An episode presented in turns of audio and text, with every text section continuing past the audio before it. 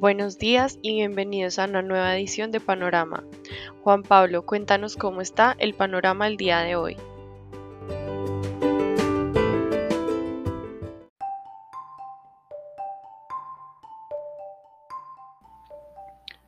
Buenos días a todos y todas. Hoy 22 de marzo de 2022 abrimos el día con un panorama indeciso. La noticia del día es la propuesta del Gobierno Nacional y de la Registraduría para hacer un reconteo de votos en vista de los cuestionamientos sobre la veracidad de las elecciones legislativas que se llevaron a cabo el pasado 13 de marzo. Por otra parte, Jerome Powell se manifestó con un tono más conservador frente a la lucha contra la inflación, lo cual estaremos ampliando en mayor medida en la parte de renta fija. En cuanto a las divisas, Luego de una ganancia de 0.27% que presentó el dólar durante la jornada del jueves, hoy el índice de XY continúa con la tendencia y se ubica en 98.68 unidades. Esto mismo se repite si vemos el índice de dólar de Bloomberg, el cual contiene una canasta más amplia de monedas. El yuan chino, la libra esterlina y el yen japonés son algunas de las monedas que presentan ganancias frente al dólar, sin embargo, el euro continúa perdiendo terreno frente a la moneda estadounidense y continúa cayendo desde lo que observamos el jueves de la semana anterior. En Latinoamérica, el índice LASI presentó una valorización de 0.8% al tiempo que el dólar se fortaleció. Sin embargo, en un ambiente de mayor aversión al riesgo, el índice corrige levemente su racha y se ubica en 43.10 unidades. Por su parte, el peso colombiano presentó una jornada similar a la del miércoles y de igual manera a la del jueves con una menor volatilidad. La tasa de cambio abrió en 3.830 y cerró en 3.818, es decir, presentó una apreciación de 12 pesos.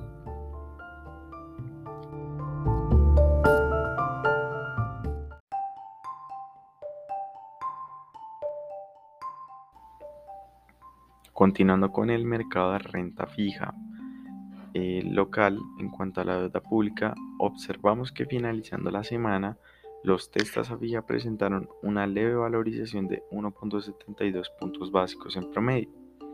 La presión en esa disminución de la tasa de interés se dio principalmente en la parte corta y media de la curva, mientras que los títulos con mayor vencimiento, es decir, los que están en la parte larga de la curva, presentaron una desvalorización. El título con vencimiento en 2028 presentó la mayor valorización puesto que su tasa de interés disminuyó en 7.2 puntos básicos. Contrario al comportamiento de los TES en pesos, los TCNVR presentaron una desvalorización de 5.18 puntos básicos en promedio. La parte más afectada en, los TSVR fueron los tramos cortos de la curva, en especial el nodo con vencimiento en 2023, el cual presentó un aumento en la tasa de interés de 16.7 puntos básicos. Por otra parte, el Ministerio de Hacienda y Crédito Público subastará títulos de corto plazo, los TSO, por 250 mil millones de pesos. Y mañana la Nación llevará a cabo la subasta de tres nodos de la curva de títulos de deuda pública en pesos con vencimiento en 2031, 2042 y 2050. Frente a la deuda corporativa, el viernes observamos que dicho mercado disminuyó la dinámica de transacciones. En particular, el volumen de negociación fue de 483 mil millones de pesos. El 67% de estas negociaciones se transaron en el mercado secundario y en cuanto a la división por tasas, el 45% de las transacciones se negociaron en tasa fija, el 32% en la tasa indexada al IPC y el restante se dio en la tasa al IBR. En cuanto a la renta fija internacional, la curva de los tesoros ha comenzado a presentar un aplanamiento en las últimas sesiones, especialmente entre algunos nodos de la parte corta y media de la curva.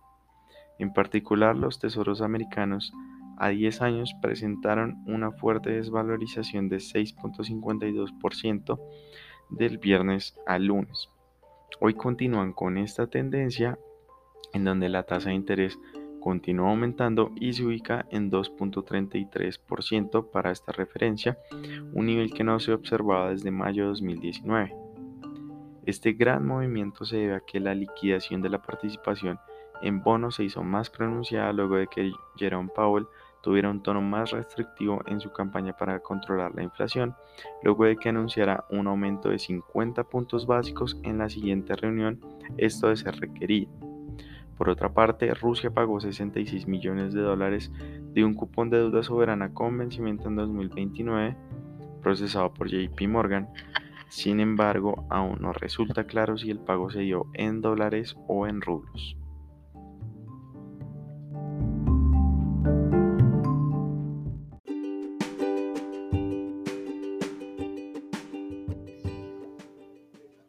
Días, espero que se encuentren muy bien. Continuando ahora con la renta variable, primero pues internacional, ayer esta presentó mínimas fluctuaciones y el panorama es muy similar. En Europa tenemos que el inicio de sesión es positivo con el índice europeo Stock 600 subiendo aproximadamente un 0,3%. En Estados Unidos los futuros suben también un 0,3%.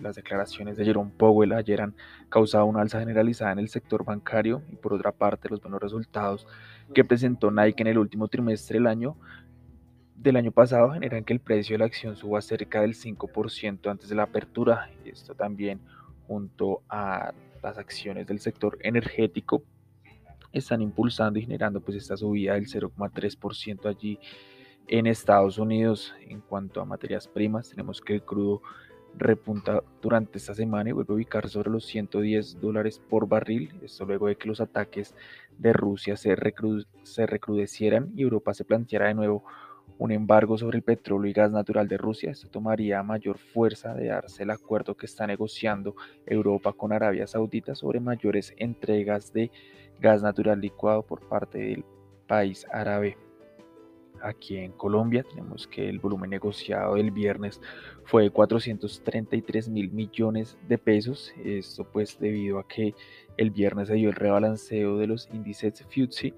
Por eso pues este alto volumen negociado. De igual manera la especie más transada fue Grupo Argos con 113 mil millones de pesos. y también pues tengamos en cuenta que se había anunciado o se especulaba que el Grupo Argos saldría de uno de los índices de FTSE, por eso se da este alto volumen en la acción de Grupo Argos.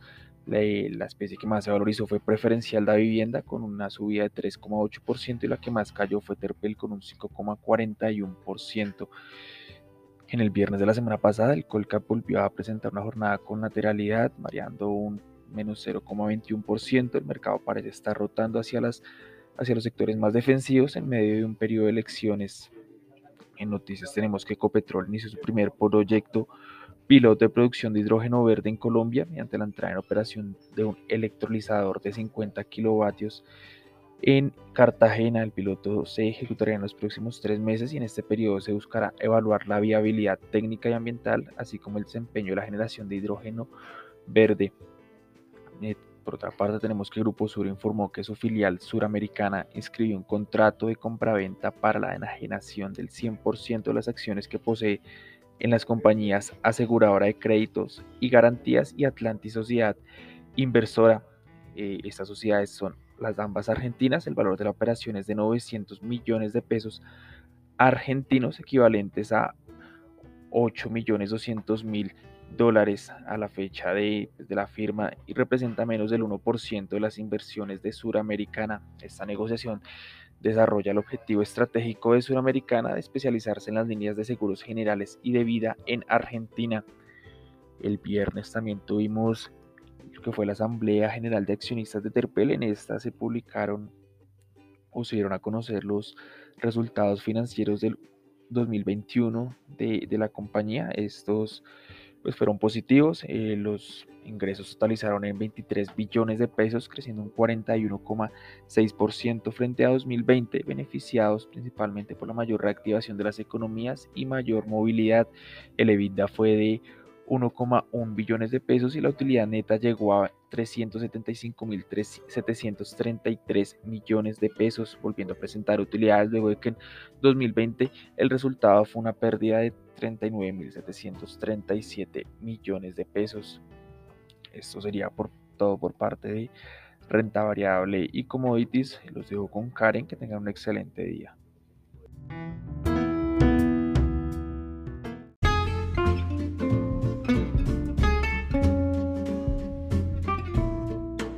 Buenos días, continuando con el panorama nacional, el Ministerio de Hacienda de Colombia dio a conocer que la deuda pública del Gobierno Nacional Central en febrero de 2022 llegó al 57,2% del PIB. Lo anterior quiere decir que hubo un repunte cuando se compara con el 56% del PIB que el Ministerio de Hacienda confirmó para enero de 2022. Esto quiere decir que la deuda bruta del Gobierno Nacional Central ascendió a los 735,15 billones de pesos.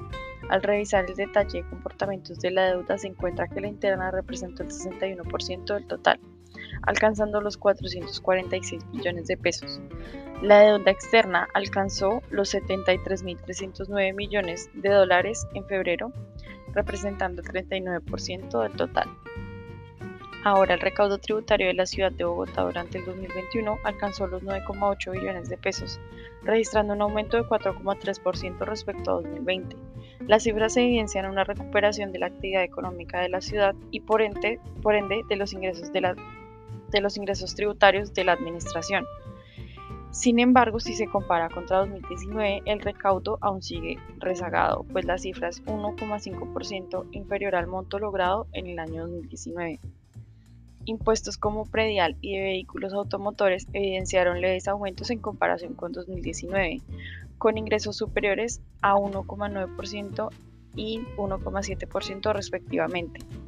Sin embargo, dentro de los gastos también estuvieron los relacionados con la reanudación de obras de movilidad, la estrategia de transferencias, ingreso mínimo garantizado y la garantía de prestación de servicios de salud para la población vulnerable no afiliada al sistema de seguridad social.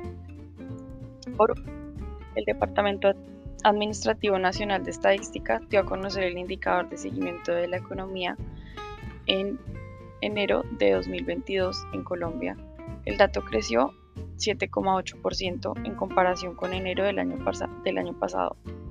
El dato cae respecto al dato de diciembre, que fue de 11,9%, pero crece desde la caída del 4,63% de enero del año pasado. De otro lado, las actividades primarias, agropecuarias y minas cayeron 2,7%, las actividades secundarias, construcción y manufacturas, aumentaron 12,4% y las actividades terciarias de servicios crecieron 8,3% en la variación anual y contribuyeron con 6,3 puntos porcentuales al resultado final. Sin embargo, la caída intermensual fue de 3,8%.